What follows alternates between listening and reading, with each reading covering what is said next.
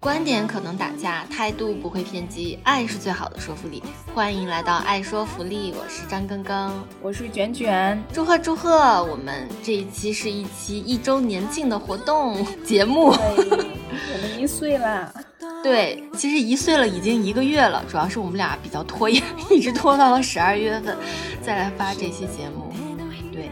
那既然这是一期庆祝的节目，我们就不准备那么多啊有的没的要说的，嗯，就主要是跟大家说一下。诶，第一个就是我们要抽奖送福利。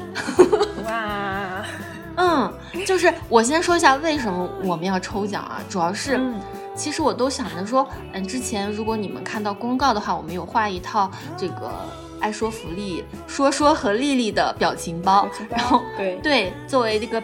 作为一个嗯庆祝的方式，向大家去用这个爱说福利的表情包嘛。但是我在想，就是上一个月啊，卷卷给我寄了一顶帽子，他没有告诉我那是帽子，然后他他送了我一个礼物，我收到之后呢，发现那是一顶帽子，然后我就戴上了那个帽子，拍了一张照片给卷卷，然后卷卷就马上发给了我一个长信。其实我跟你讲啊，就是我真的已经。将近十几年没有收到过长信了，虽然是电子版的。然后你知道那是一个什么情况吗？那是那天晚上上了一天的班，晚上回来，我真的又是如实的、如常的又进了那个破厨房，在破厨房里面做饭的时候，开始了。对，做饭的时候打开了卷卷的这封长信，我当时其实真的有眼泪想要流出来的感觉。嗯，就是我觉得很感人。嗯，具体的内容我就不透露给大家了，就是真的是。嗯，我们认识也有一年多了，嗯，然后卷卷这么贴心的送了我一个很可爱的贝雷帽，上面有一个小熊，然后还给我写了一看到那个帽子就想到你，不知道为什么，我一定要买一下它送给你。对，所以我就特别感动吧，然后尤其看到你里面写的一些东西，我就觉得哇，我们两个也一起做了一件事情，生了一个孩子叫爱说福利，他也已经一岁了，那个时候应该就是爱说福利真正一岁生日的那。那几天左右嘛，然后我就在想，这个世界上还有人愿意为你写信，或者在关心一个跟你量身定制的礼物，是多么幸福的一件事情。所以我就想，如果我们有一期节目需要去答谢一下我们的听友，我们也要做一个给听友量身定制的礼物，就不要再做那种 印着爱说福利的 那个帆布包了吧。就是我其实是有做点功课，搜了一下，就是嗯。嗯，一般播客做周边都会做什么？就比较多的是什么呢？就是帆布包，一个是帆布包，一个是徽章，还有什么？还有什么类似于是袜子、口罩啊这些东西，就印印上这个播客的标志，要么就是一些口号。但是我后来想，我客观的想，我说我觉得我自己都不愿意背着印着爱说福利的。包出门哎，我觉得有一点嘚儿，所以我在想为听友定制专属于听友的和爱说福利链接起来的一个礼物吧。刚好呢，就是我最近呢掉入了一个手工的大坑，就是做热缩片。嗯，然后不知道大家很可爱，对，不知道大家了不了解，就是热缩片是什么东西啊？哎。如果如果听友好奇根根长什么样子，你们可以在 show notes 里看，就是我用热缩片画了一个根根，然后把它缩成了一个胸针，挂在了我的呃那个别在了我的衣服上。我觉得就是热缩片是一种塑料吧，然后你把它画上去之后，拿那个热风枪吹吹吹，它会缩成一个小小的硬硬的。你可以做拿它做什么胸针啊、冰箱贴呀、呃发夹呀、什么挂件呀、什么各种东西吧，还有什么纽扣，我看有人都拿它做纽扣。反正我就觉得这是一个特别嗯私人定制化的礼物吧。那我想，既然我也可以画画，其实啊对呀，就我我都从来没有告诉大家，其实我还是一个插画师耶。对，然后如果就是我们刚刚有这个手艺，有这个手艺，有这个技术。嗯，对对对，所以呢，我们会在评论区里面抽三位我们的听友，然后为你量身定制你的专属的热缩片的东西。你可以选择它是冰箱贴或者挂件或者胸针或者发夹，因为卷卷选择的是冰箱贴嘛，我觉得还真的很金牛哎，因为你每天都要在冰箱里拿吃的，对，你就会看到，每天都能看到。对对对，所以就是。我我们想了一下，就是还是在评论区，呃，你你可以跟我们聊一聊，因为我们其实一直都是单方面的输出，很少有跟听友，因为我们也没有建听友群嘛，所以我们很想知道，比如说你是怎么认识我们的呀，或者你觉得对我们哪一期节目印象比较深刻，你对我们的意见，你想对我们说的话呀，啊，都可以，然后。我们就会在评论区十天之后抽取点赞前三的姐妹，然后我到时候会呃私聊加你的微信，然后我们来聊一聊，为你量身定制一个冰箱贴。而且我为了给大家做这个呃呃不是冰箱贴，是热缩片，不好意思啊，就是每次水逆真的是我是很受水逆影响，因为我双子能量特别重啊，就是水性能量很重。然后，所以就是 热缩片，你可以告诉我你想要定制什么，也可以画你自己啊，画你的穿搭、你的长相，也可以画你的小动物呀，对，什么都可以的，我可以为你定制。然后到时候我专门就是为了配套这一套，还买了各种包装的纸巾、纸呀，什么小贴纸啊，乱七八糟的买了很多。我会以我最大的诚意，把我为你量身定制的小礼物寄给你的。所以我们也特别期待评论区啊姐妹的留言吧，嗯。嗯，这个就是呃第第一件事情，对对对，嗯嗯，因为我觉得其实手作真的很很疗愈啊，就不管说是呃收到的人怎么感觉，就是我自己做出来，我觉得好有成就感。就第一次拿到那个热缩片的时候，我真的是当天晚上一直在搞它，嗯，就是很快乐。好，啊，然后这就是第一件事要送福利，然后第二件事情就是，嗯，我就我们来回顾一下吧，就是去年的。去年成立播客之前，我们在干嘛？就是我们为什么我们是怎么相遇的？这个播客是怎么建立起来的？你还记得吗？卷卷，我当然记得了。嗯，但是我在群里拉着你，我们有了一个最开始的相遇嘛。嗯，然后当时真的就是在生活的水深火热当中，感觉很绝望，然后看到更更在群里疯狂的输出，哇，我不禁在内心鼓掌。然后就觉得这个姐妹就很有自己的观念，很厉害。我就当时想，我这回一定要主动出击。哦，我一定要对，好感人，一定要拉着你聊一聊天啊，说说话的那种事情，那就是播客。嗯，是的，是的，因为去年的十一月、十月其实是属于我们都群体性的政治性抑郁的一个一个场景，而且本身我记得那时候真的是火逆吧，火星逆行。好像就是那天，我记得你加我是那天我在群里面跟别人吵架吧，应该是，是吗？好像是吧？这这真的没有注意到，因为我真的是那时候也是大家，嗯，又是被隔离，又是受疫情的影响，大家都跟炮仗一样，然后真的是水深火热，所以就会有很多观念上的冲突，而且那个时候我觉得。嗯，可能大家刚刚开始，就是因为我们当时进那个相对一个女性主义的群，在此之前，我们其实是在现实生活中根本没有链接到这么多有这个性别意识的姐妹吧，所以就大家有很多碰撞，经常会产生一些分歧，就会动不动就，呃，应该是主要主要是我吧，就比较容易跟人家产生一些 分歧，然后就主动找事，然后我这个火星人就是也挺那个的，所以呢，我记得是吵完的第二天，卷卷就在。群里面艾特我说，嗯，想要加我，好像是这样子，然后我们就加到一起说，哎，你是不是说想要跟我成立一个播客？我当时以为你是不是一个大学生啊？因为我感觉那个群里有很多大学生，我总觉得我已经属于那里面年纪比较偏长的人了。对你记得吗？我问你，我说我我说我可能比你大很多。嗯，结果然后没想到我们俩竟然同龄，而且我们的生生活的状态是非常相似的，就是我们都是婚育的女性，而且我们孩子的岁数都相仿，我就觉得好有缘分。对，是的，很巧妙。嗯，就虽然说我在那个群里一直在疯狂输出。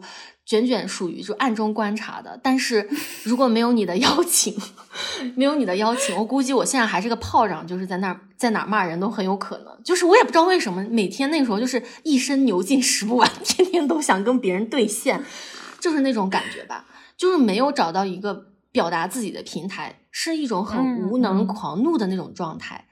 后来没有一个输出的窗口。对，后来不是你学了人类图，你就会告诉我说我是一个什么来着？我是一个投射者，你是一个你你就是需要被邀请，嗯，你是什么来着？我是反应者。对对对，就是我们两个人就像是你是一个镜子，我是一束光，就是，就嗯嗯这样比喻合适吗？反正意思就是说，我是可以去说一些什么东西去影响别人的，但是我需要一个人的嗯邀请。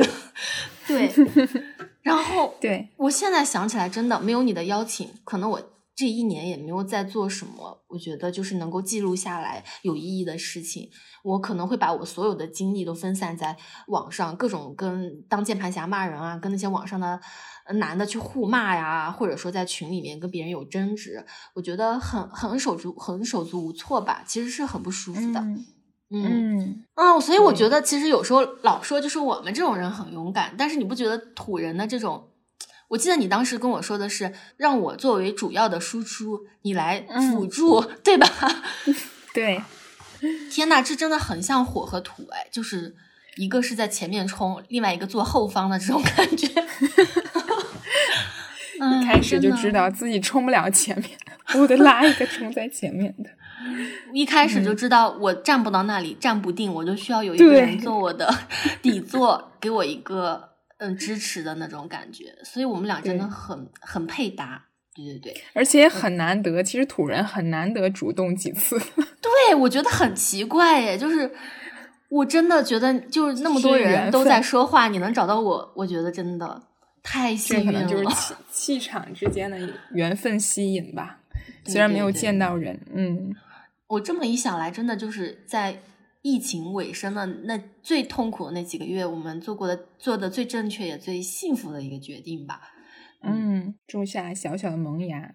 嗯，对对对，嗯，然后我们好像是从决定要做播客到录第一期播客，就中间只有十天，反正就是紧锣密鼓的把它给做起来了。嗯你还记得吗？就是那时候我们要为了想那个名字，也是想了老半天。我今天还去翻那个我最早做的那个草图，就是画了爱说福利的那个草图的 logo，、但是那个图已经丢了，找不到了。嗯，你应该记得，就是铅笔画的电子档的，嗯然后我就说，好像说爱就是说我们是有爱的，是有感情的，然后说是说我们要要说出来，要表达，因为我们总是被捂嘴，我们总是不能说，嗯嗯，然后也要表达自己的这个观点，然后力是说我们要说的东西是有力量的，因为要通过说来展示自己的力量，把它凝聚成一种力量，所以最后反正就不知道怎么就把把这几个字凑在一起，就变成了爱说福利。我当时是觉得你画那个草图好可爱。嗯，对，现在那个草图没了，我真的又去找，真的找不到。嗯，嗯我到时候再去翻一翻网盘吧，我觉得还挺有纪念意义的。是嗯，然后我当时嗯画的第一版的那个 logo 就是一个小星星，然后后来，嗯，因哦为大家可能不知道记不记得，就是卷卷其实是一个设计师嘛，然后我就把草图给了卷卷，卷卷说那就让我来把这个 logo 给它落地吧，然后 卷卷就发给我了。现在你们看到的这一版，我觉得特别奇妙，就是你我也不知道你怎么想的，就给这个爱说福利的这个心外面加了一个像土星环一样的这种光圈，而且还加了一嗯些小星星，对吧？然后就好像变成了一个星球一样，爱的星球的那种感觉。但是我当时嗯。都没有往那方面想，嗯，但是后来我们也确实就把这个爱和小星星转化到了跟星球有关的一些事情上，我觉得还是挺挺奇妙的，嗯，对，对，而且当时你发给我的时候，我特别喜欢那个 logo，是为什么？因为大家大家仔细看的话，就会发现我们那个 logo 的那两个眼睛都是不对称的，然后就是没有那么的唯美。但是我当时就说就要这样不完美，因为我们每个人都没有那么的完美。它也不算丑，但是它绝对也不是一个多么就是那种很萌啊、很可爱的样子。所以我们就希望就是这样，因为我们就是这样的人。都是不完美的，但是我们也是有爱的，有说的，有力量的。嗯，然后我们这个就确定了这个名字。嗯，嗯，这颗星看上去精神不太正常的样子，很像我们当时的状态，也是真的被折腾的。嗯对对，对对，嗯，然后后来就是我们确定了自己的 slogan，还有我们的呃 logo 啊这些乱七八糟的，确定了之后，我们就开始准备录第一期节目了。哎，嗯其实我现在想起来，我不知道你对哪一期节目印象最深刻，我觉得就是第一期节目。对对，嗯，一期录起来很奇妙那种感觉。对，因为我们都从来在录节目之前从来没有语音对话过，而且直到现在我也不知道你长什么样子，你也不知道我长什么样子，真的太……我从你的插画里可以臆想到你的样。哦，对，对，嗯，就是我们真的是。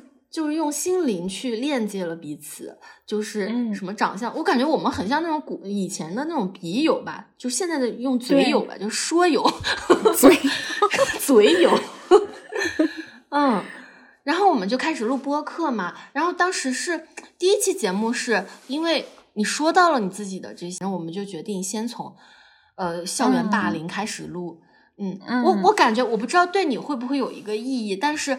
虽然说那一期节目我们俩聊的是你作为受害者，我作为施害者聊的，我不知道那期节目会不会对你有一些有一些很大某某种意义上的一种翻篇。我觉得是有很特别的意义吧，因为这个事情对把它讲出来是一个很困难的事，尤其是我觉得，虽然当时我们第一期不知道有自己有多少粉丝，但是其实也是对外的一个诉说吧，其实很难得，嗯。对，经历了一个对新的阶段，能说出来这个阶段已经是经历到一个下一个阶段了。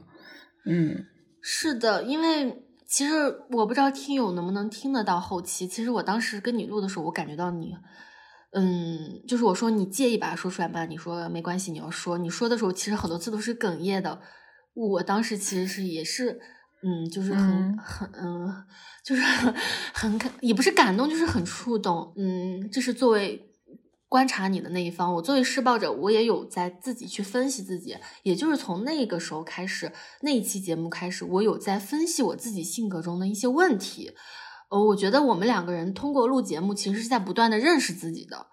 是不是？嗯，我觉得这个东西特别特别重要。对对，嗯，虽然说第一期节目好像一般来说，第一期节目应该录一个比较欢快的呀，或者说比较有噱头的呀，能够吸引大家的眼睛的。但我觉得现在听起来那一期节目虽然剪辑的也非常的磕巴，我们两个也很紧张，也不够熟络，也有本来这个本来这个内容就有点沉重，也不好把它弄得很轻松。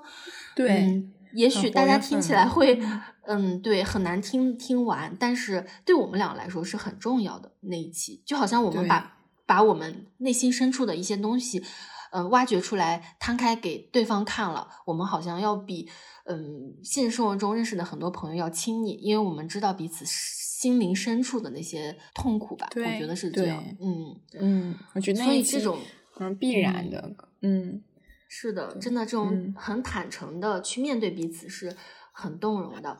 昨天晚上我刚好听了那个自由人播客，他们要也不是散伙，就是短暂的 gap year 一年嘛。他们就说他们可能要去休息一下了。呃，我听了他们的节目，就是说要短暂的跟听友们告别，他们也要解散听众群呀什么的。然后他们数度说到就是哽咽哭泣的时候，我真的都很难过。我特别能理解，就是。嗯，一群女性或者就我们两个女性把一个东西做出来，也不是东西，就生了一个孩子一样，看着他去成长。你跟他的这种关系是特别珍贵的，也是也是非常美妙的一件事情，也是深度链接我们内心的一个外显的东西吧。其实，对，我想他们这种有一点偏向做切割的方式，还是挺不舍的。嗯。对他们一些观点，我觉得特别认同吧。就说，当他们把这个孩子生下来之后，他也有他自己的生长的轨迹，就是他也有他自己的命途的曲线。所以，即便他们不管是用多多么长或者短的频率去更新，但其实这个东西已经种下了，这个种子已经开花了。所以，就是我我给这咱们这期起的一个标题，就是和女性一起创作，真的太幸福了，因为它是一个创作的有生命的东西。我觉得这个东西对我们的意义非常大，就是它已经可以通过我们的手，通过我们的心去传递到跟我们心心相惜的人心里、耳朵里了。我觉得这件事情就特别特别幸福。嗯嗯，所以昨天晚上真的听自由人的那个期，我真的深夜哭泣了。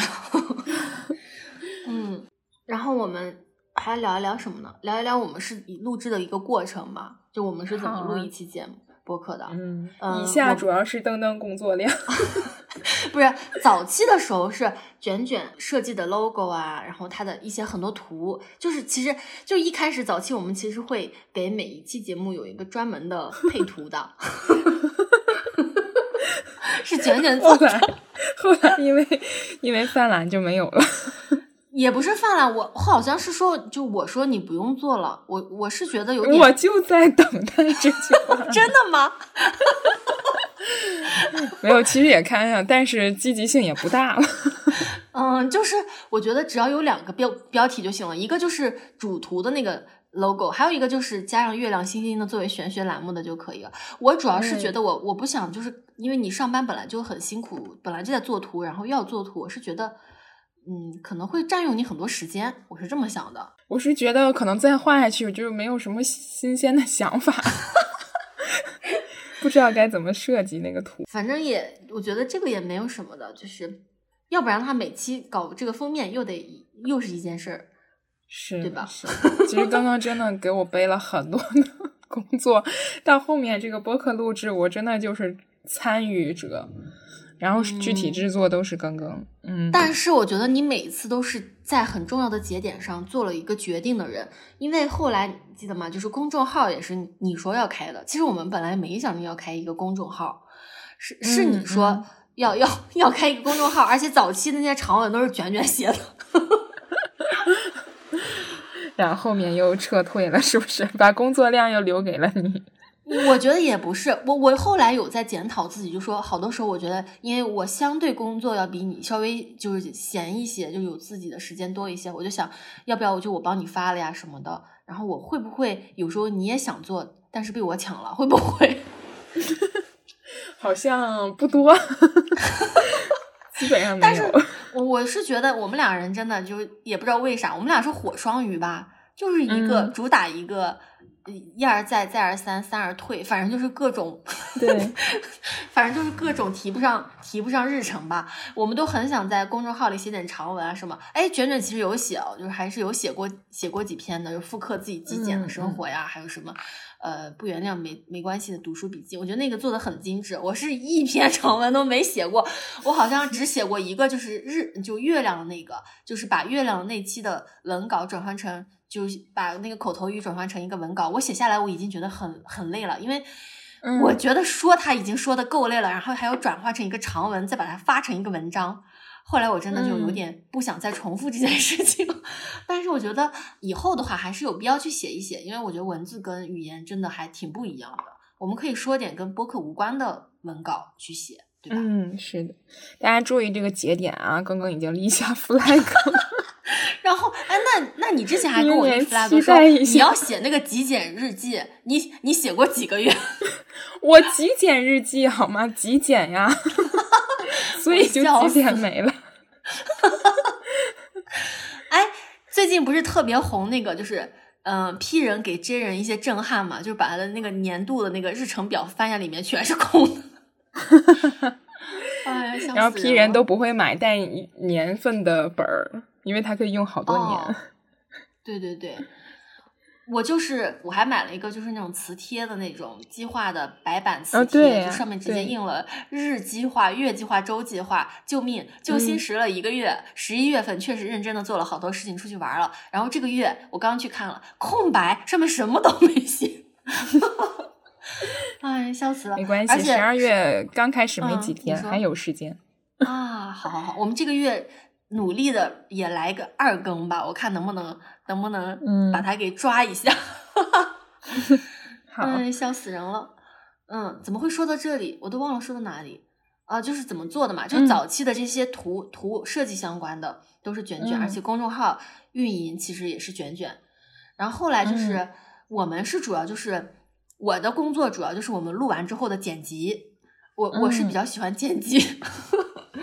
嗯，但是剪辑很辛苦啊，我感觉。没有没有没有，我觉得就是如果你你你很喜欢的话就还好了。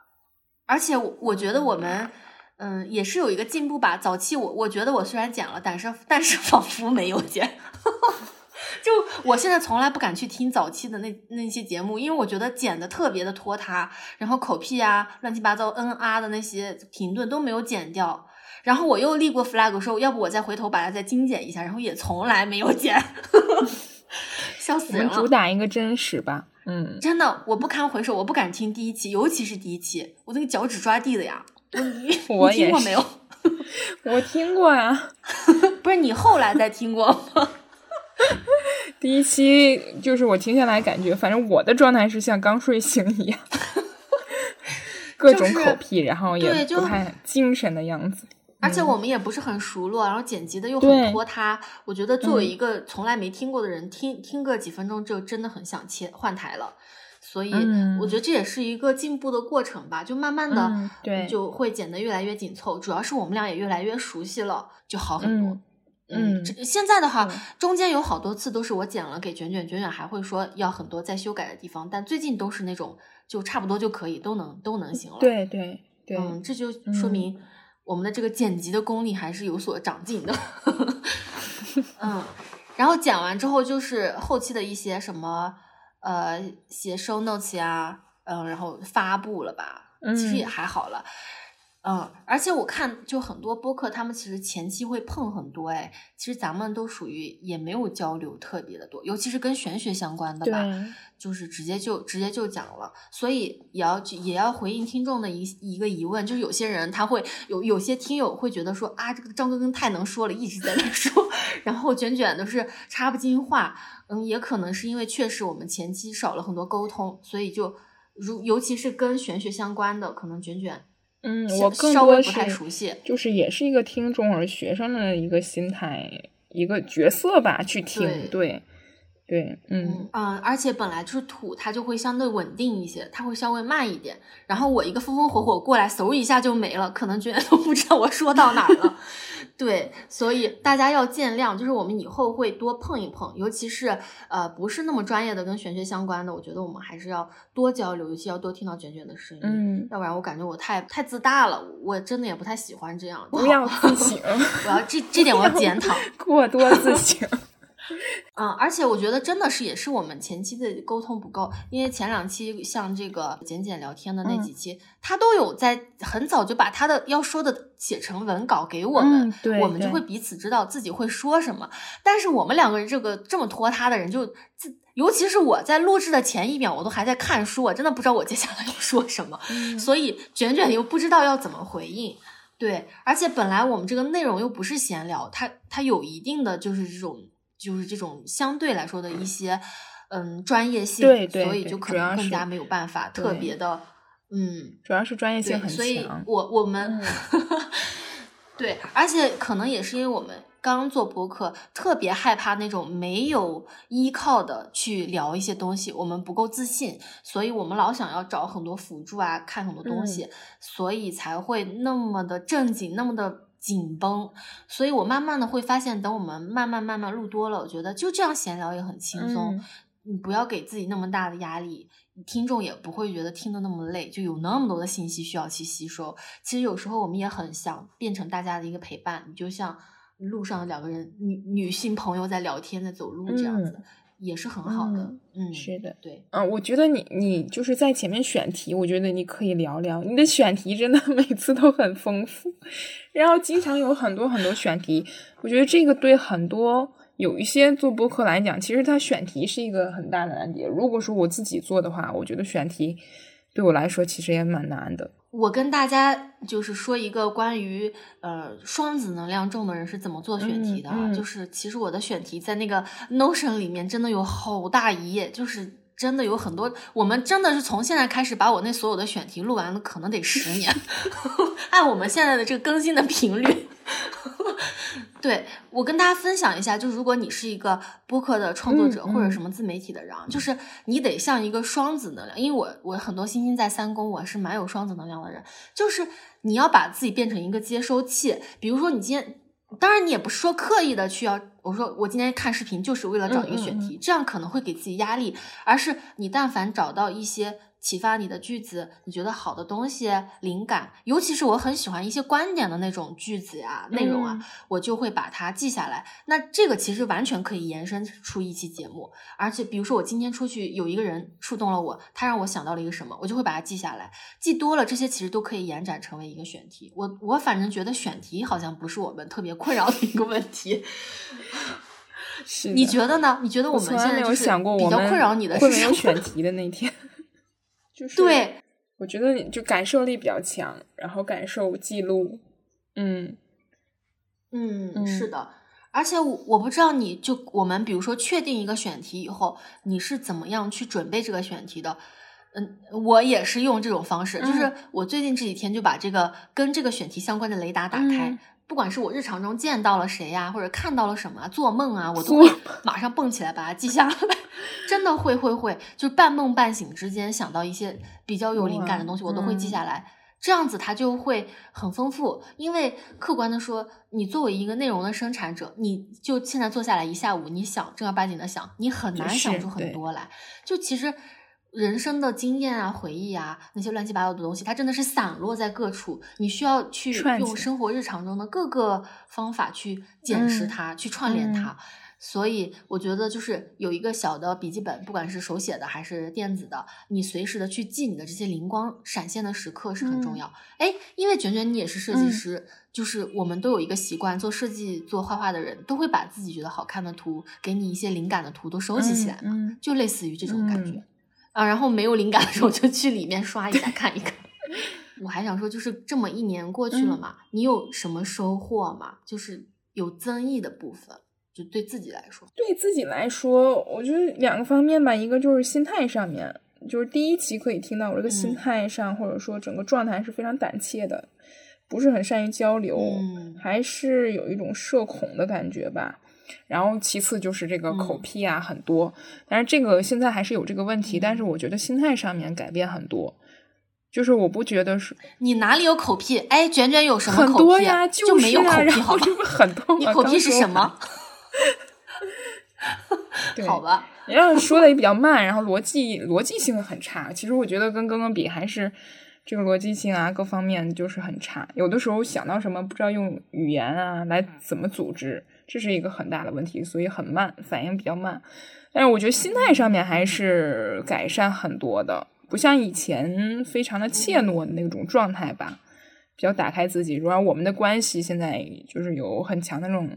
舒适性、安全感，然后也不断的去聊，嗯嗯，然后另一个方面，我觉得是见识了很多有趣的人吧，因为我自己的，嗯，对对，因为我 现实生活中还是网上，我的社交圈都不大，都很小，但是更更经常就是能拽出来。我有一个朋友。我不知道刚刚的社交网有多广，刚刚经常就是我的社交网，但是你经常就是我有一个朋友，然后就就来了一个嘉宾或者怎么样的，我觉得真的很厉很厉害，就是在我看来，然后就是认识到很多，主要是咱俩其实都不咋地，没啥朋友，只是我比你稍微多一点。然后早期就是看书比较多，然后后面就。就还好了吧，都是听刚刚讲玄学，其实算是踏入玄学这个门了。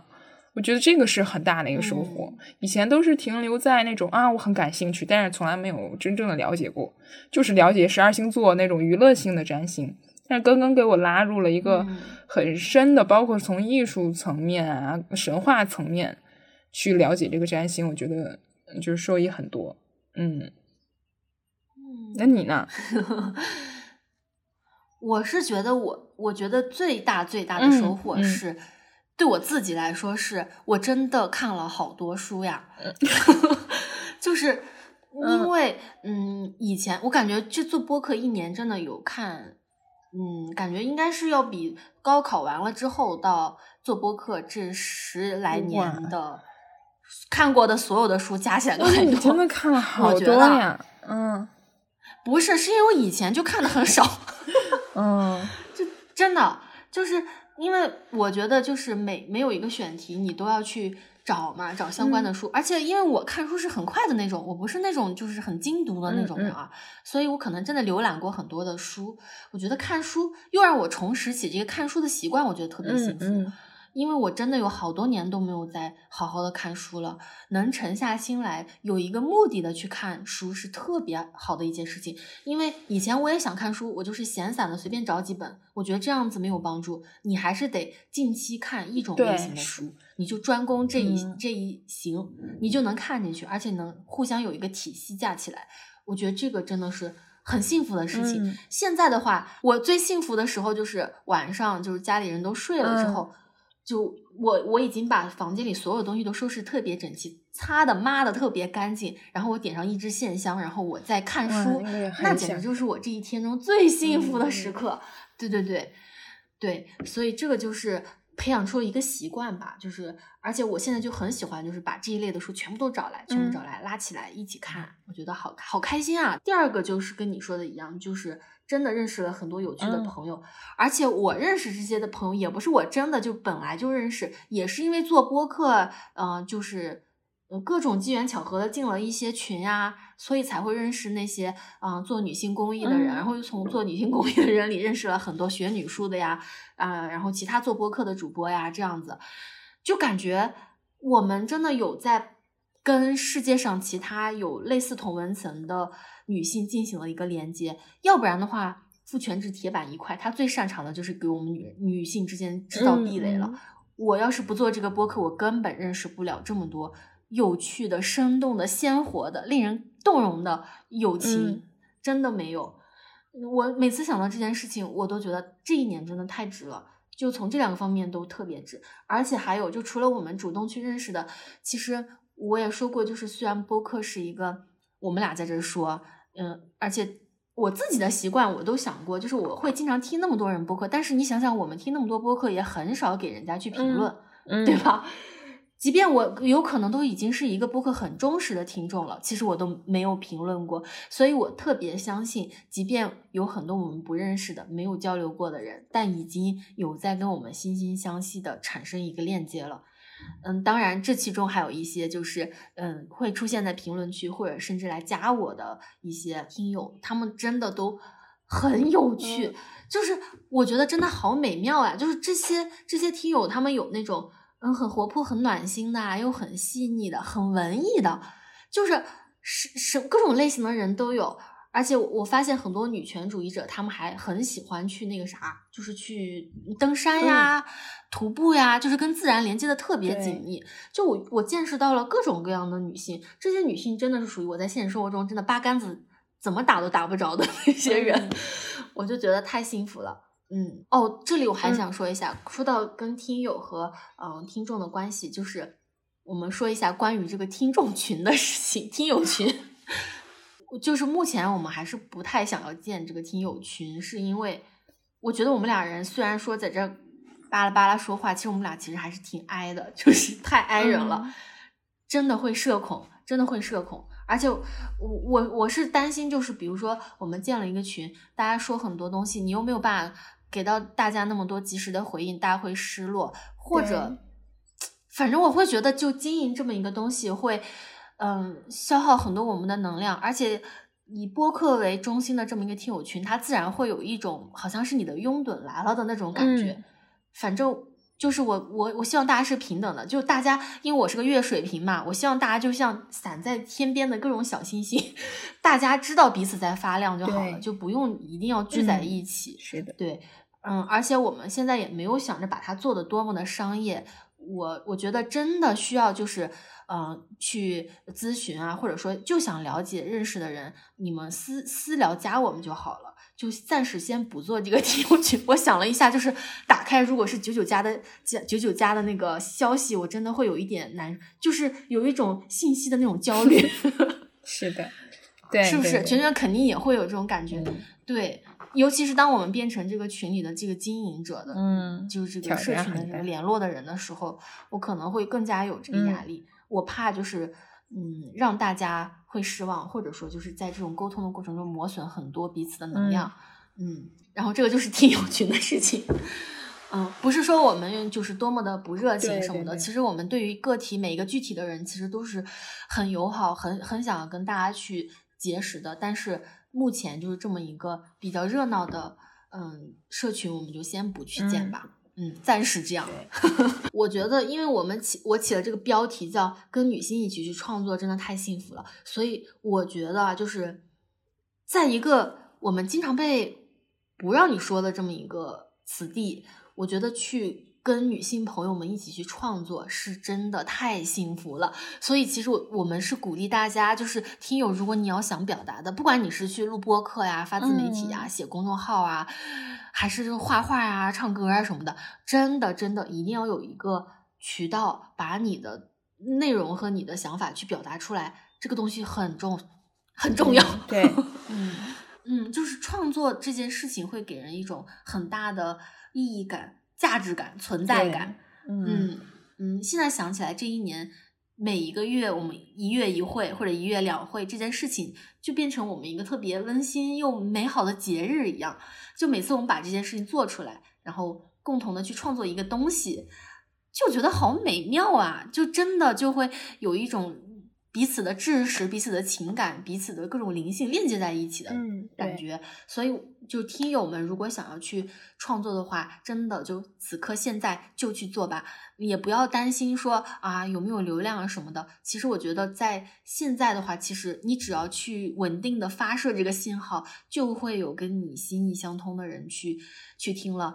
嗯，因为我觉得虽然我总是一个感觉好像挺勇敢的、挺莽的这么一个人，但是没有卷卷的邀请，我也是永远都不会走出这一步的。所以我我们真的，如果听友们也想去尝试做这些事情的话，就现在就去做吧。嗯，对，就是用不同方式去创作，探寻自我。对对，嗯 然后这个是呃关于就是我们的一些心得嗯吧。哎，那我问一下，比就卷卷，就这一年嗯内，嗯、我们刚刚说过最难忘的一期嘛，那比如说在这一年内录播课里嗯面，就有没有让你印象比较深的事情或者人？我觉得是，嗯，菲菲那一期吧，那一期给我印象还是挺嗯深刻的。嗯，他很多的想法，然后那种能量上的链接，我感受非常大。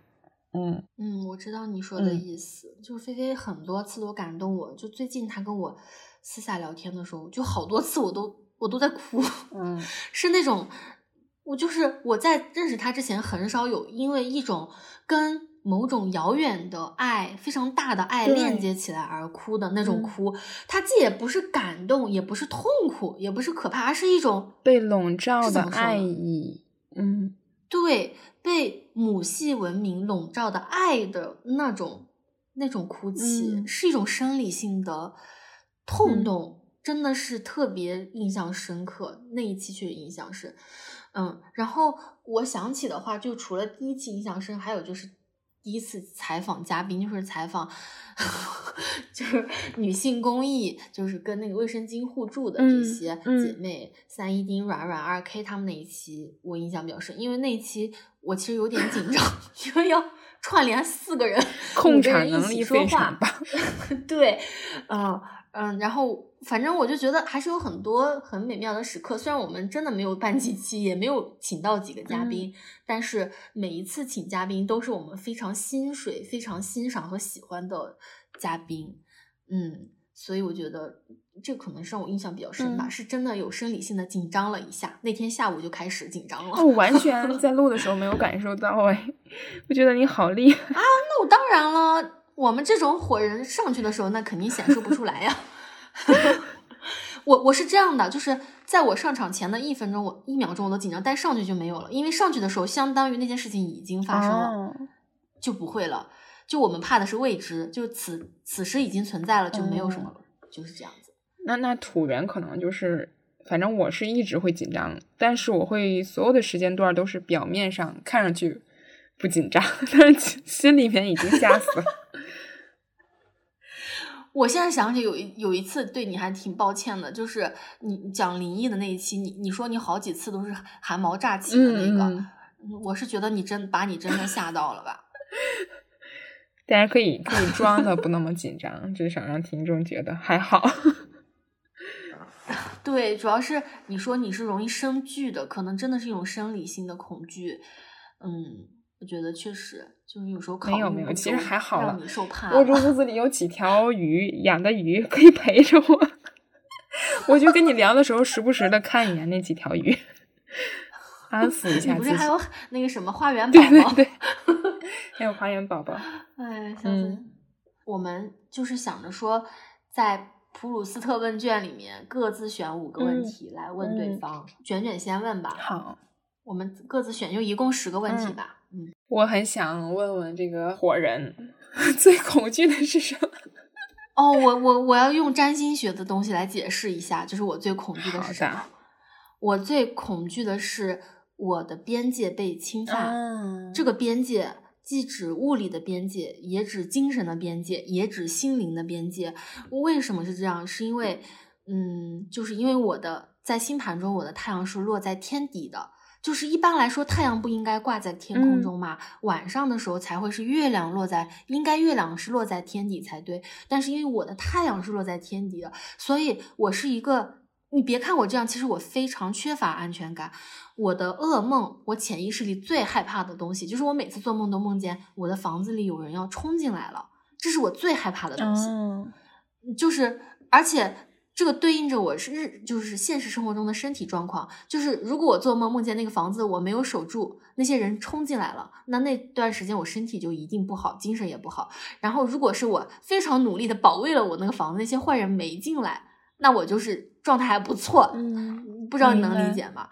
就是我怕的就是说，嗯。我也讨厌别人就是未经我的允许进入我的房间。我很喜欢有一个很私人的、很自我的这么一个小空间，这是物理上的。然后，嗯，精神上就是我不喜欢那些我不喜欢持我不同意见的人来冒犯我。嗯，我会应激，我会应激就会去大骂或者很生气。就有时候生气也是一种恐惧，因为让我感觉到我的被冒犯的那种感觉。嗯，哎，但是我觉得你这个这这是我恐惧的，是一个很好的自我保护的意识。哎，啊，我我不是之前给你举个例子嘛，就是我以前监考的时候下着大雨，我我撑着伞要经过那个礼堂，然后一个同时监考的其他学校的老师，女老师，她说：“哎，我给你撑一个伞吧。”我的伞本来就很小，然后他一下子跑到我伞里面之后，他真的是搂着我，你知道吗？就是，就真的不认识的一个人，他搂着我，抓着我的手，抱着我，环着我，然后呢？难接受哎，这是我身体的边界被侵犯了。然后他马上问我说：“哎，你是哪儿的呀？你结婚了没有啊？你你懂吗？”我当时真的是被双重打败了，我真的那种这个汗毛都立起来了，就是一种本能的那种防御就开始了。我最讨厌的就是这种。我我觉得这就是我最恐惧和害怕的东西，就是别人未经我的允许。天呐，太难受了！那段路我走了好久。嗯，我就是这样的人，这是我的恐惧。不知道你最恐惧的是什么？嗯，我其实想问这个问题，一方面我很想了解，就是你火人怕什么？然后一方面是我觉得我在这一两年有很大的变化，是因为我以前最恐惧的就是死亡，就我很疑病，很怕死。哦，嗯，但是。哇，你罢工人真的 真的很怕死，土巴人。但是这一两年，我最大的变化是，包括现在我我也是这个婚育的身份嘛。其实我突然最怕的是失去自我，就是失去一些选择权、自由意识。然后我就在想，如果说我没有一些可以自主生活决定的权利，但是我活到了九十岁、一百岁，我觉得那个痛苦可能更大。要比起一些什么猝死呀那些东西，我可能甚至更愿意选择一些快速死亡的方式。所以现在我最恐惧的是啊，你别这样说，你肯定是又长命又快乐的。所以我现在可能，我觉得你这个很高啊，你这个境界很高呀。我感觉这是你别看我这样，我觉得我是个怂包，我好死不如赖活着。没有这种感觉，就是。当然也害怕死了啊，不是不怕死，只不过觉得说，对，那那那种没有自我的生活，感觉就是温水煮青蛙，更难熬吧？可能不能太高估自己对未来的那种期望，那种如果长期的消磨一个人，真的很痛苦。嗯，对，其实。我我还想说呢，就是听友可能不知道，我们在普鲁斯特问卷里各自选了五个选题，然后你这五个选题都非常的罢 工，就是说你恐惧的是什么？你最痛苦是什么？就是那种思考生死啊，思考人的那极限的那种感觉。我觉得你真的是有在认真的思考存在的意义，存在主义。那我真的觉得也蛮好的，就是至少你。超脱了，至少就是肉身的这种相对来说一种对于肉身的那种桎梏吧。嗯嗯，我我好像就没有特别多的议题考虑到，就是说死亡这件事情。其实我我好像没有像你。其实我以前就是特别怕死，一病特别强烈的时候，我有问过自己，我到底怕的是什么？就是我是不是怕这个疾病的折磨、疼，还是什么？嗯，我后来想到答案是，我是觉得我以前没有好好按我自己的意愿去活，我觉得非常可惜。比如说我的生命进入什么倒计时了，我会觉得非常的可惜。我怕的是这个，所以其实本质还是怕，呃，没有按照自己的意愿去生活嘛。嗯，哦，那其实其实你的这个恐惧虽然说变了，但其实本质的东西还是一样的。就是你，其实你有一个强烈的想要为自己活的这种意愿，我觉得这是一件 好事啊。好，嗯，那下一个问题，你认为自己最伟大的成就是什么？哎，你我我当时为啥没选这个？我就觉得这个题目咋这么大呢？还伟大的成就？就是觉得这个，我就是觉得这个题目，你这个很有意思。不是恐惧，就是伟大，就是痛苦。我觉得，嗯，我目前觉得啊，就是我以前，因为我妈也是个老师，我也是个老师。我妈以前跟我说过一句话，我没感觉到，但是最近这两年我感觉到了。她说，我妈说，她感觉她的学生就像她的眼睛。脚和手一样，就是当她跟这些学生分别之后，这些学生就会变成老师的眼睛，去带着老师的一部分去探寻这个世界，然后再把这些东西反馈给他。我妈会觉得就这件事情特别幸福。然后我其实当时不会特别理解，但是我最近这一两年，我也会感觉到这是我最大的成就。哎，就作为一个老师，你在他们人生观嗯尚未完全成型的时候，你把你的一部分精神嗯转就是。也不是转移吧，就是移移植了一部分给他，就相当于我们互通有无了。而且，如果人就是一个观念的话，那其实我相当于我已经把我的一部分放在他们身上了。然后他又会带着我的这一部分去更远的地方，像我的眼睛，像我的耳朵，像我的脚步一样去向外探索，然后再告诉我，我觉得这件事情就是很伟大的成就。而且，我我每天去。嗯，班上跟那些年轻的孩子们去交流，我是能够感觉到一种可能性的。我喜欢那种有可能的感觉。嗯嗯，因为我们现在看到这种成年人的世界，就是不是这样就是那样。嗯，对。他总是要有一个答案，但是那些孩子们他还在有一种可塑的感觉，而且尤其是女孩子们，她从好远的地方跑过来抱着你，然后好多女孩抱着你啊，老师你来了，然后给你各种好吃的东西啊什么的时候，我就会觉得。很幸福吧，这就是我觉得比较真的，真的，这是很美妙的事。嗯，真的是通过你之前讲的那个什么信息交流平台，就是每节课前的那个事情，我真的感受到这种教书育人的魅力。因为以前对教师这个行业更多的还是偏向知识层面，可能我自己这个成长经历没有太感受到。育人这个层面的魅力吧，比较占比比较少。但是我觉得，你给很多学生这个机会，然后你去影响他们，去讲一些这方面。其实你作为一个老师来讲，其实讲不讲这些也不是必须的，不是教学内必须要完成的。但是你去做这些事情去影响他们，我觉得太厉害了。我要鼓掌！妈呀！我。然后我我。那卷卷呢？我我我其实一开始问这个问题，我就觉得你不会选这个，但是我一定要选这个问问你。然后我是觉得 说，我以前觉得我高中时期是我最伟大的成就，因为我觉得我高中时期的学习成绩是最好的。就是上了大学之后，其实成绩也就很一般了。其实对我来讲，是一个算是一个比较比较大一点点的打击吧。然后我就觉现在觉得发现说，其实很多时候的成就，我还是以某些有刻度的东西来参考，然后就会嗯让我对他的看法产生变化。比如我高中觉得这个是我的成就，但是到了后面我又觉得这个是一把伤害我的利器吧，时刻在戳着我，觉得我呃没有。进步没有提升，嗯，我现在是觉得我最伟大成就是之前跟你说过的，我跟一群人把一只表演象救助出来，回到了他的妈妈身边。这个成就哦，这个真的就是它无关乎一些标准、一些尺度，它就是在我内心一个非常温暖、非常。鼓舞我的一件事情，我每次想到它，我不会因为任何的时间、任何的标准的变化而对这件事情的感受出现变化。它永远给我是一个很鼓舞的力量。是的，我觉得你这个成就真的很很伟大，就是这个真的值得上是伟大。因为听友们如果仔细看那个卷卷的头像，其实虽然是一朵云，你仔细看它其实是一只小象。我是后来才发现的，我也是个眼拙的人。就是卷卷，虽然我们在播客里他没有多次的，就是提到过，大家没有注意到，其实卷卷是一个非常关注动物保护啊，嗯，关注动物表演，人类对于动物的这种戕害的这个，嗯，动物保护的这个志愿者。他之前参与过非常多的这种，嗯，社群。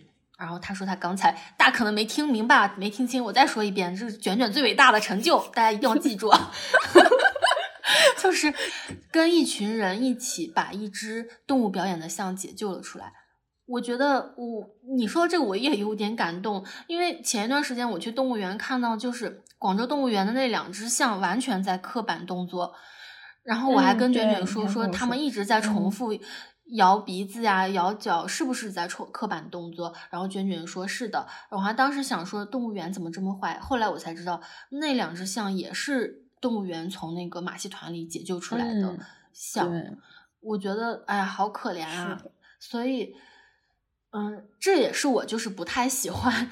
我们现在这个父权玄学的一个问题，就是他们说，哎，六道轮回啊，动物道、畜生道呀，你现在不好好当人，你下辈子连动，你只能做动物了。我在想，动物多么的纯良，多么的简单，人造了多少孽呢？为什么我们人要用人类中心的眼光去把所有不是人的东西都打到我们阶级下面去？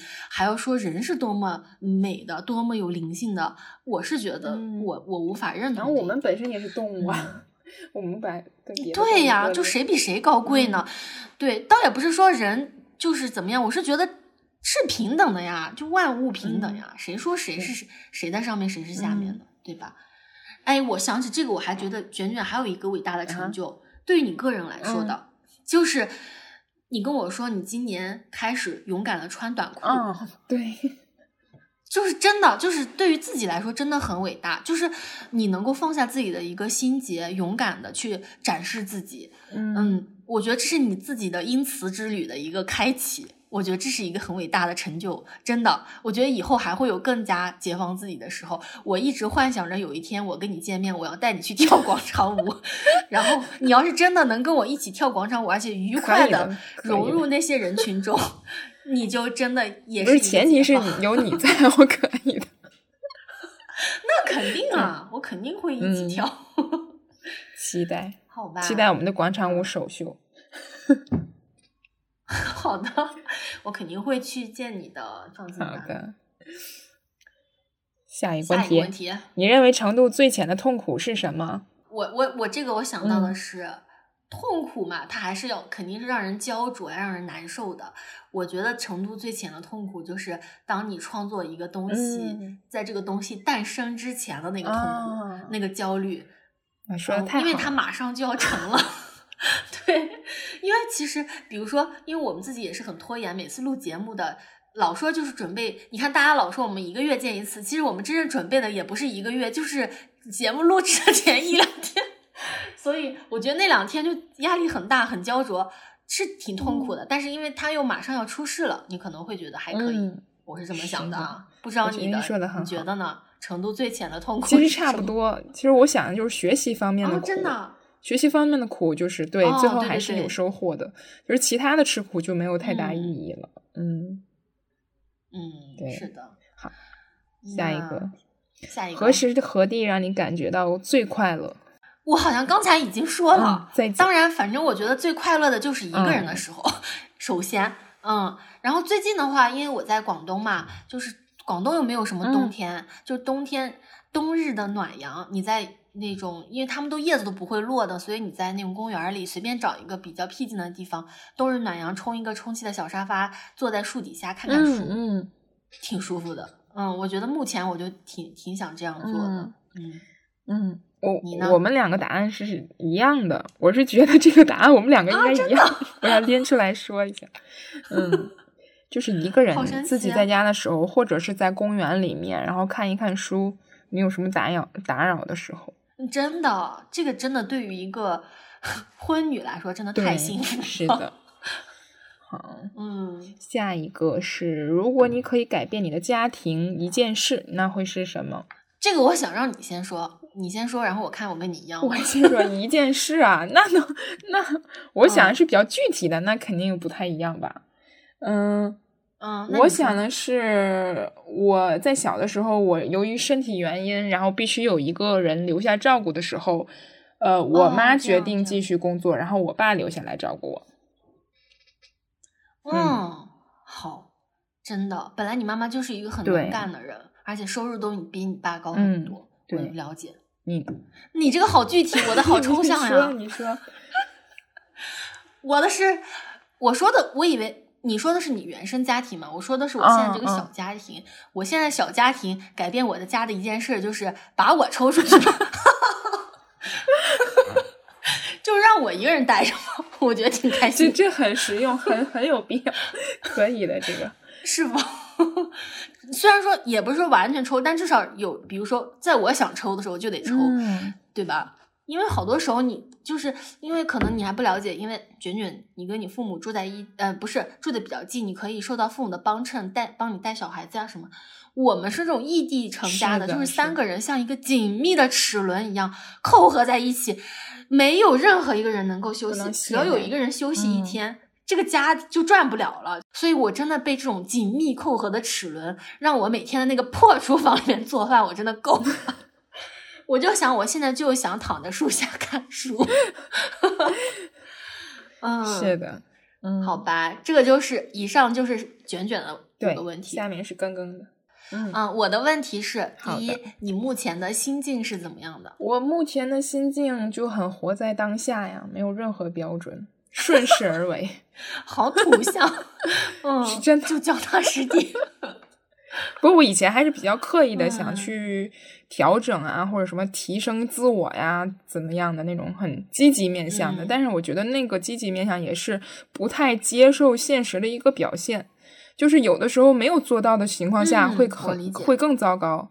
所以我觉得现在就是怎么舒服怎么来，然后能做到什么就就比较开心啊就可以了，然后不能做到也没有挺好关系，的，那样子挺好的。嗯，我现在就是，我跟你说，我就现在还是就是一个雷达，就是天天想抓取一点我感兴趣的事情。我现在就是还是真的有很多事情想做。哎呀，我就是特别遗憾，就是为什么我没有好好的去画一画画啊，嗯或者说练一练我的吉他呀，唱唱歌啊。就是我感觉我有好多事情要做，比较快乐，就是对未未来充满希望，有很多需要去改进自己的部嗯分，但是又有一点忙乱。嗯我是觉得，可能我也需要稍微去统筹一下，我到底哪一个先，哪一个后呀？嗯不要像一个一头苍蝇一样乱飞。我现在有一点这种感觉，但是整体的状态我是很满意的。就这很很符合刚刚风格的。就是差给世界立满 flag。嗯，然后这是目前的心境。然后第二个问题是你自己的哪个特点让你觉得痛恨？我自己的特点过于被动吧，嗯，嗯嗯其实有的时候有一些想法或者有一些冲动吧，但是还是觉嗯得固守是自己一个比较常规的状态，嗯，所以说嗯做这个播客，当时主动找你，其实不是我一般的常态，还是挺意外的一个主动出击的时候，嗯，嗯，对你呢？嗯，我觉得我跟你好像有点类似，但是可能底层逻辑不太一样。我是痛恨我的懦弱，哎，哦，我我我当然不是说具体的啊，我是觉得就是一，你可以把它想象成一个比较结构性的问题，就是有很多事你明明知道有问题，但是你不能说，你也不能做，嗯嗯。然后你得说很多你不想说的话，你得做很多你觉得没有必要的事情，这一点其实让我很很难受。因为我觉得这不想要算不算你自己的特点，这是这个基本盘，我们大家每个人都都很难很难做到，嗯是不是？但是我觉得有些人他可能是没有没有觉察到的话，他可以去嗯顺应的。嗯但是我是明明知道这样不对，嗯嗯然后你又要去隐忍，或者说你要你要你要去去做那么一个帮佣帮凶的话，我就会觉得很痛恨我自己，为什么不能勇敢一点？当然不是说所有的事情，有有一些更小的事情，我觉得我也很懦弱，也没有做到，也没有做好。哦，我我觉得这个有些是可以做的，我也没有做到那你这。么说，我也我很觉得这点的 我也我也想把这个 特真的。真的，嗯，嗯。然后下一个问题是你最珍惜的财产是什么？我觉得这个真的很难回答，因为我都珍惜，怎么办？没有最珍惜，救命！金牛发作。太难了。你哎，我跟你说啊，就是卷卷以前给我发了一个你高中时候穿过的卫衣，我真的惊呆了。就是你很惜物哎，嗯就我高中时候穿过的卫衣，早都已经早都已经烧了那个烧了一你炕上学时的烧炕，上学时候的校服还留着没？早都哦扔了。你知道我天王入一宫哎，我就我随时都在变，我每年都有扔一大批。那我那我觉得你你应该写那个极简日记给我看，我向你 我。写不出来。那那你告诉我吧，你必须选一个。那么多财产，我不相信都很珍惜，总有最珍惜的吧？真的太难了，你先说要不？啊，我说一个，就是我觉得有两个，一个是物质上的，一个是精神上的吧。然后财产上、物质上的，就是我最近新购入的一批话剧，就跟那个热缩片呀、乱七八糟的一，我买了一整套的丙烯马克笔呀，还有买。我我告诉大家啊，你知道我最近买为了做这个热缩片买了什么吗？买了丙烯马克笔，买了热风枪，买了嗯、呃滴胶，呃，还有一一整套的工具。而且因为热缩片它做的时候那要发那个毒气，我还买了防毒面罩，还买了那个我眼罩。我们这个 个人定制的东西真的很珍贵，它比真的较伤身，就是要付出比较大的代价。没关系，我会在通风的地方戴着防毒面罩为大家悉心做出来，而且大家不用担心啊，只有缩的时候有那个毒，等缩完了就没有毒 了。嗯，太难了。然后我最近就比较珍惜这个，我每天晚上回去就在那儿摩挲着我的这些嗯笔呀、这些东西，我是目前比较珍惜这个。然后呃，如果是精神上的话，我觉得我自己嗯。我觉得我自己要珍惜我的好奇心，因为我觉得嗯如果有嗯一天我作为双子能量这么重的人，我对新的东西没有好奇了，可能我真的就老了。嗯，我是我就是这么想的。嗯，你呢？我我觉得我最珍惜的财产就是我的存款和我的住所。我会很俗，哦，卷卷跟我说过一个问题，就是如果他之前问我说，有一套自己控制的房子，突然有人可能会要来住几天，你呃问我愿不愿意？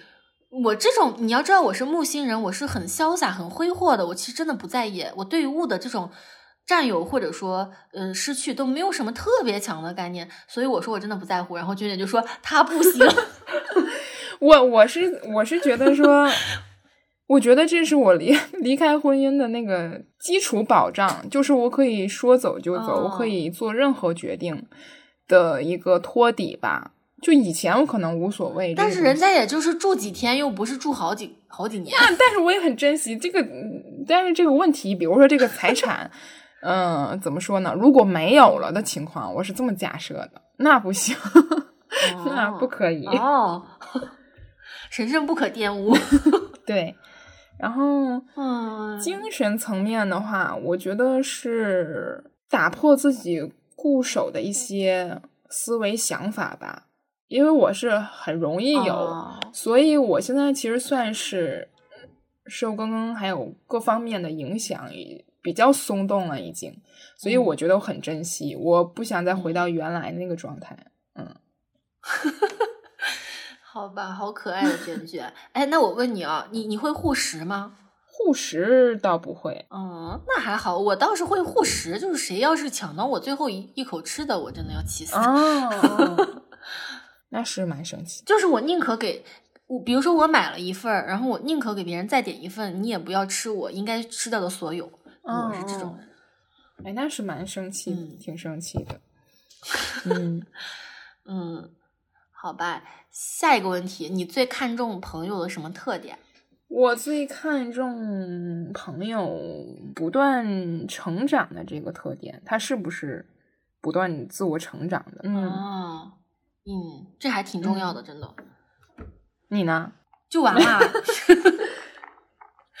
你嗯哦，我其实你看起来好像很健谈，互联网的形象是很活泼。其实我生活中是一个很没有那么多朋友的人，就是嗯，所以我仔细想了一下，我后来交过的这些很很好的朋友，包括你，有什么共同的特点？你猜猜有什么共同的特点？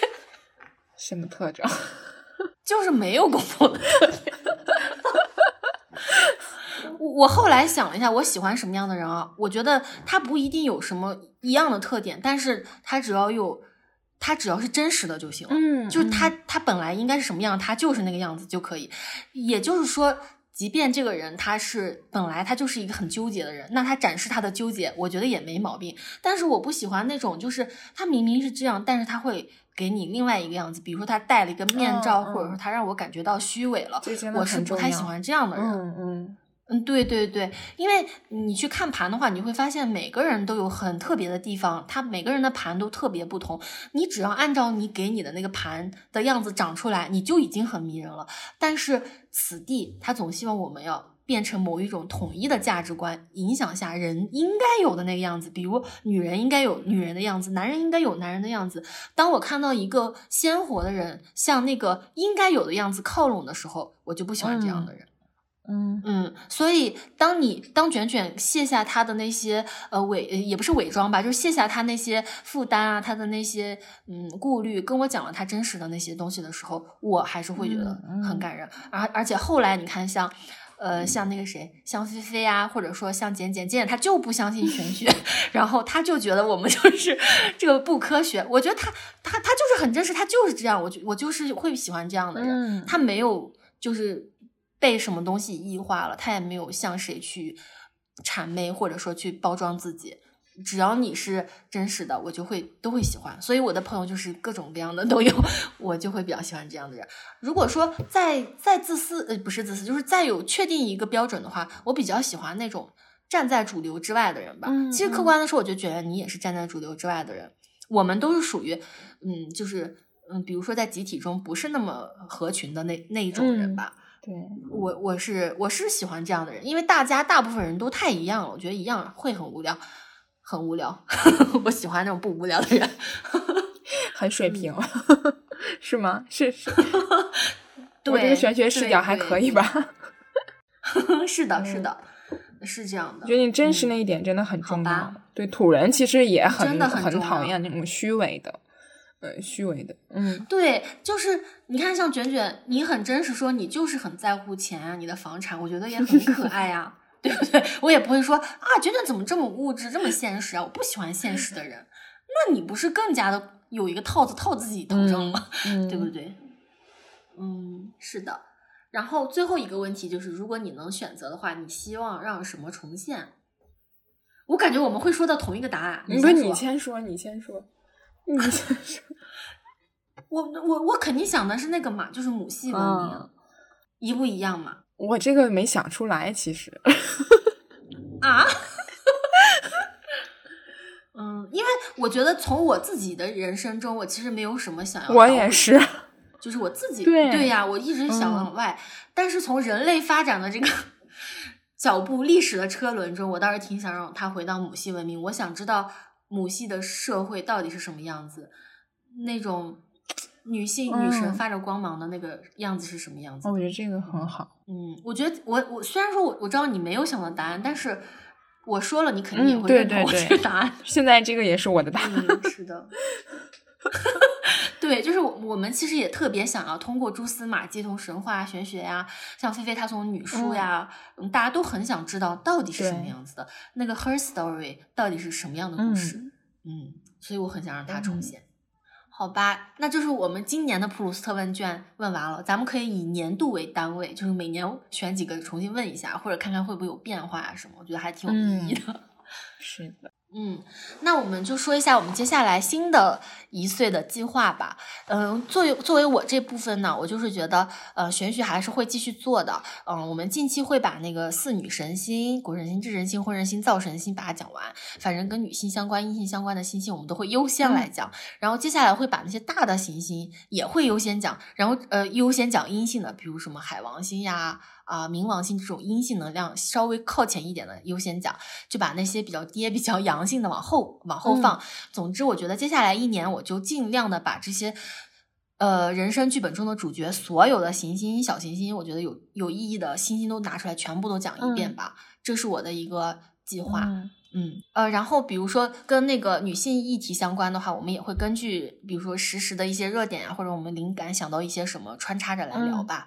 我跟卷卷其实还有一些关于比如说呃孩子的性教育啊，或者这些嗯可能跟母母职相关的呀一些其他的一些都可以来讲一讲吧。嗯，卷卷呢？我的话，我可能。下一年更多的是注重自己的休息。其实我想要休息一下，因为现实生活中还是比较比较的忙碌。所以说，其实很多的创作、很多的经历，它是需要你有足够的空余时间、有足够的留白、空白才有的，而不是说我机械的去做这样一件事情，那内容随时就能而来的。嗯，对，所以想回归这种具体的生活当中。啊，充一充电，补一充，补充一些能量，嗯嗯，然后就卷卷跟我说他想休息的时候，其实我那两天特别，特别担心，就是你你要你要你要承诺我，你不是要走了吧？你还回来？感觉 感觉刚刚以为我要不行了，要疯了，立马就要躺下的那个状态。其实我我觉得卷卷能够说已经，因为卷卷那天跟我说他想休息一下的时候，他说因为是我他才会这样说的，如果是别人的话，他会一直撑撑撑撑到他实在坚持不下去的时候再说。所以我觉得你能够嗯早早的真实的告诉我这个情况，我也是完全理解的。就是可能一开始我们做这个播客，嗯，就是想要做到的一些事情，可能各自又演化出了不同的一些方向，我觉得也。也不影响吧，就是如果你想要休息，嗯，也完全可以。因为我知道卷卷现实生活中就是有很多的事情呀要去面对，然后有很多，就相对来说我的工作稍微要稍微清闲一点，嗯，所以我我是完全理解。但是我也希望就是卷卷能够时不时的回来呀，或者说你你要是想要写写文章，对，在公众号里面多写点你的各种啊。就是我觉得大家的这个轨道是有分有合，然后大家时不时的去碰个面，见一见也蛮好的。可能在玄学这个栏目，卷卷可能就是跟我搭档的话，就会觉得，嗯，你是。就是会觉得自己觉得参与感不不是很高，而且没有没有达到自己的心流，确实就可能这这个这个方向，也许我是觉得在玄学这个栏目，可能明年开始，可能四女神星之后吧，四女神星之后可能就变成我单口的来说了。然后卷卷的话，比如说我们那些女性议题啊，那些我们都有很多可以聊的的栏目，他还是会来跟我们一起聊的，就是这样。我我觉得玄学方面，我觉得你也可以。怎么说呢？你找人一起聊吧，我觉得就是这种互动有来有回，然后针对这一个主题深入探讨各自的见解，就是非常有必要。我是觉得不是说我个人参与性的一个问题，我觉得有些东西可能我没有办法跟你深入探讨，或者举例，或者去。嗯，以自己的一些经历呀、观察呀，给你分享一些呃关于玄学方面的东西，所以没有承载或者没有没有让你的那个内容更加的精彩吧，我是觉得，嗯嗯，我觉得你也不要这样想，就是因为你是一个。反应者没有你的邀请，我的我就是什么事儿都干不了，所以嗯，也到时候看吧。就是我们也尝试能不能再多请一些嘉宾来聊一聊啊什么的。呃，反正如果说呃玄学这边嗯卷卷不用就是像以前这样积极参与的话，我可能也会嗯稍微自由度变高一些，就是把它的这个频率调的快一些，多录一些都可以吧。反正就看我们的这个安排。但是卷卷是我们。我们两个人唯二最惺惺相惜的 妈妈，爱说福利的两个妈，所以卷卷不是说要走，就是卷卷只是说可能会间就间断一下，这样间隔一下来。嗯嗯，也希望卷卷能够好好的调整自己吧。其实我也懂你这个，嗯，最近的一些状况啊、心境啊，都需要一一定的这个。嗯，我我觉得大家就包括听众们，如果自己的心理或者身体上的健康一定要重视，因为其实真的做很多东西，尤其现在特别能感受到，这些都是最基础的物理支撑。没有这些的话，你很多心气儿上很高，但是你做起来就差强人意了。对，然后很多健康方面的问题，如果你拖很久的话，它调理的时间也会更久。那你可能错过了你想做很多事情的这个机遇，就还是要重视，要要爱护好自己的健康。嗯嗯，是的，好吧，反正就是我们在接下来的一年还是会继续陪伴大家。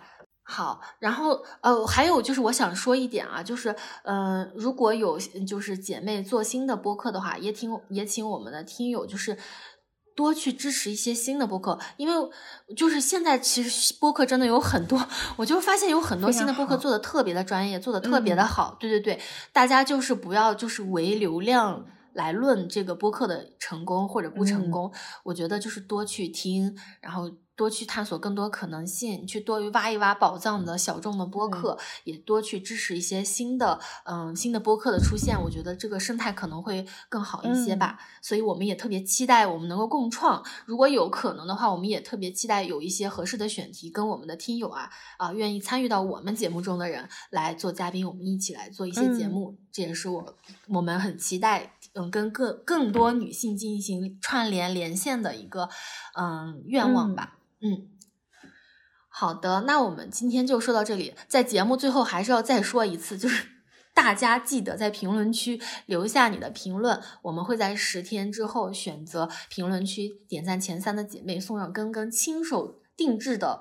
呃热缩片，而且我会精致认真的包装，还会手写信件给大家。然后主打的一个就是感动。嗯，然后嗯，我们今天就说到这里吧。就是也也要在节目最后，还是要再次在精神上拥抱卷卷。其实我我我不知道卷卷会不会这样人。如果我在现实生活中真的拥抱你，你会不会觉得有点尴尬？会吧？其实我会，对。就是咱们都不是那种多么多么自来熟、多么热络的人，就咱们现在连长成对方对方长啥样都不知道。但是我我已经在精神上无数次的拥抱你，是真的那种基于那种情感上的链接，而且我还好多次做梦梦见你，我都不知道你长什么样，但是我就梦见我跟你在散步啊，跟你在这个那个，好美好。对，所以就是呃，像我跟卷卷。都越来越好，然后我们的听友都越来越好，爱说福利也会越来越好。这一年我们就继续走下去吧。对了，也可以使用我们那个更更亲手画的表情包嘛。对哦，而且我在后台看了那个表情包里面用的最多的一个表情包就是“好心态决定女人的一生”，所以我想把这句话 送给在座的所有人，也是卷卷，也是我，就是要有一个好心态。要有爱，要多去说去表达，也要有力量，就像爱说福利一样。我们和你一起共同成长，一周岁快乐，一周岁快乐。好的，好的，那我们今天就说到这里了。爱说福利是一档女性视角的播客，我们倡导个体勇敢的向外界发声。我们相信表达本身就是力量。如果你喜欢我们的播客，可以在各大泛用型音频客户端收听，也可以订阅我们的公众号和小红书，与我们保持联系。那我们下期再见吧，拜拜，拜拜。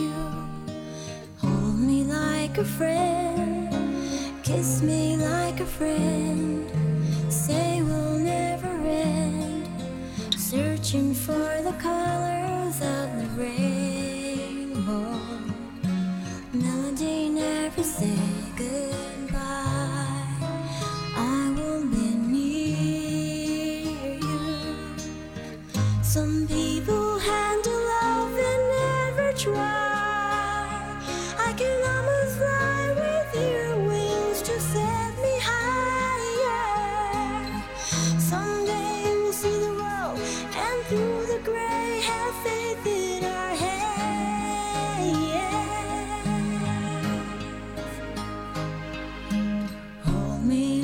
friend. Kiss me like a friend. Say we'll never end. Searching for the colors of the rainbow. Melody never say goodbye. We'll always be forever friends.